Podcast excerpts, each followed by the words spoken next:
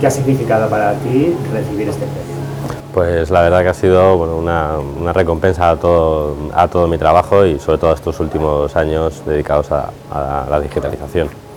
¿Cuáles han sido los grandes logros de Caredesk en estos últimos tiempos en los que los patrones de gestión han sido tan variados como consecuencia de la implantación del teletrabajo o la poscrisis de COVID? Sobre todo adaptar a la pequeña y la mediana empresa, que es la que menos recursos tiene para adaptarse a estos cambios. Ese ha sido nuestro, nuestro mayor logro y lo que más nos ha costado en estos años, adaptar todas las grandes tecnologías a las pequeñas empresas y precisamente como consecuencia de esa situación de la que estábamos hablando, ¿cuáles, han sido las principales dificultades para implementar la, tecnología en un tejido industrial que no lo tenía tan, tan bien implementado en nuestro país. La, búsqueda de software o la búsqueda de, programas que nos ayuden a dar esas gestiones a las empresas con unos costes muy bajos de licenciamiento. Eso creo que ha sido nuestro gran factor diferenciador.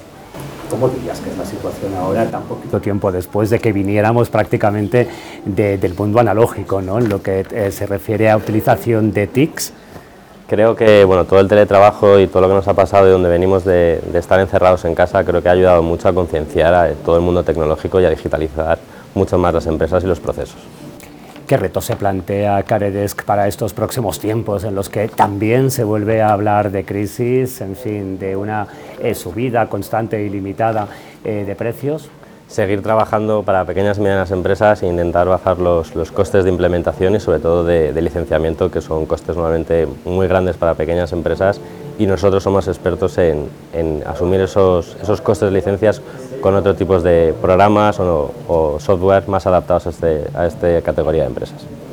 Si volvieras a empezar ahora, 10 eh, de marzo de 2023, ¿cuáles son las cosas que cambiarías y cuáles, cuáles son las cosas que harías exactamente igual? Yo lo que, lo que haría es bueno, pues intentar sobre todo eh, adaptar a las empresas mucho antes al cambio, que cuando se producen cambios tan, tan grandes como ha habido, pues intentar que los cambios sean más progresivos es lo que, lo que me hubiera gustado hacerlo con más calma.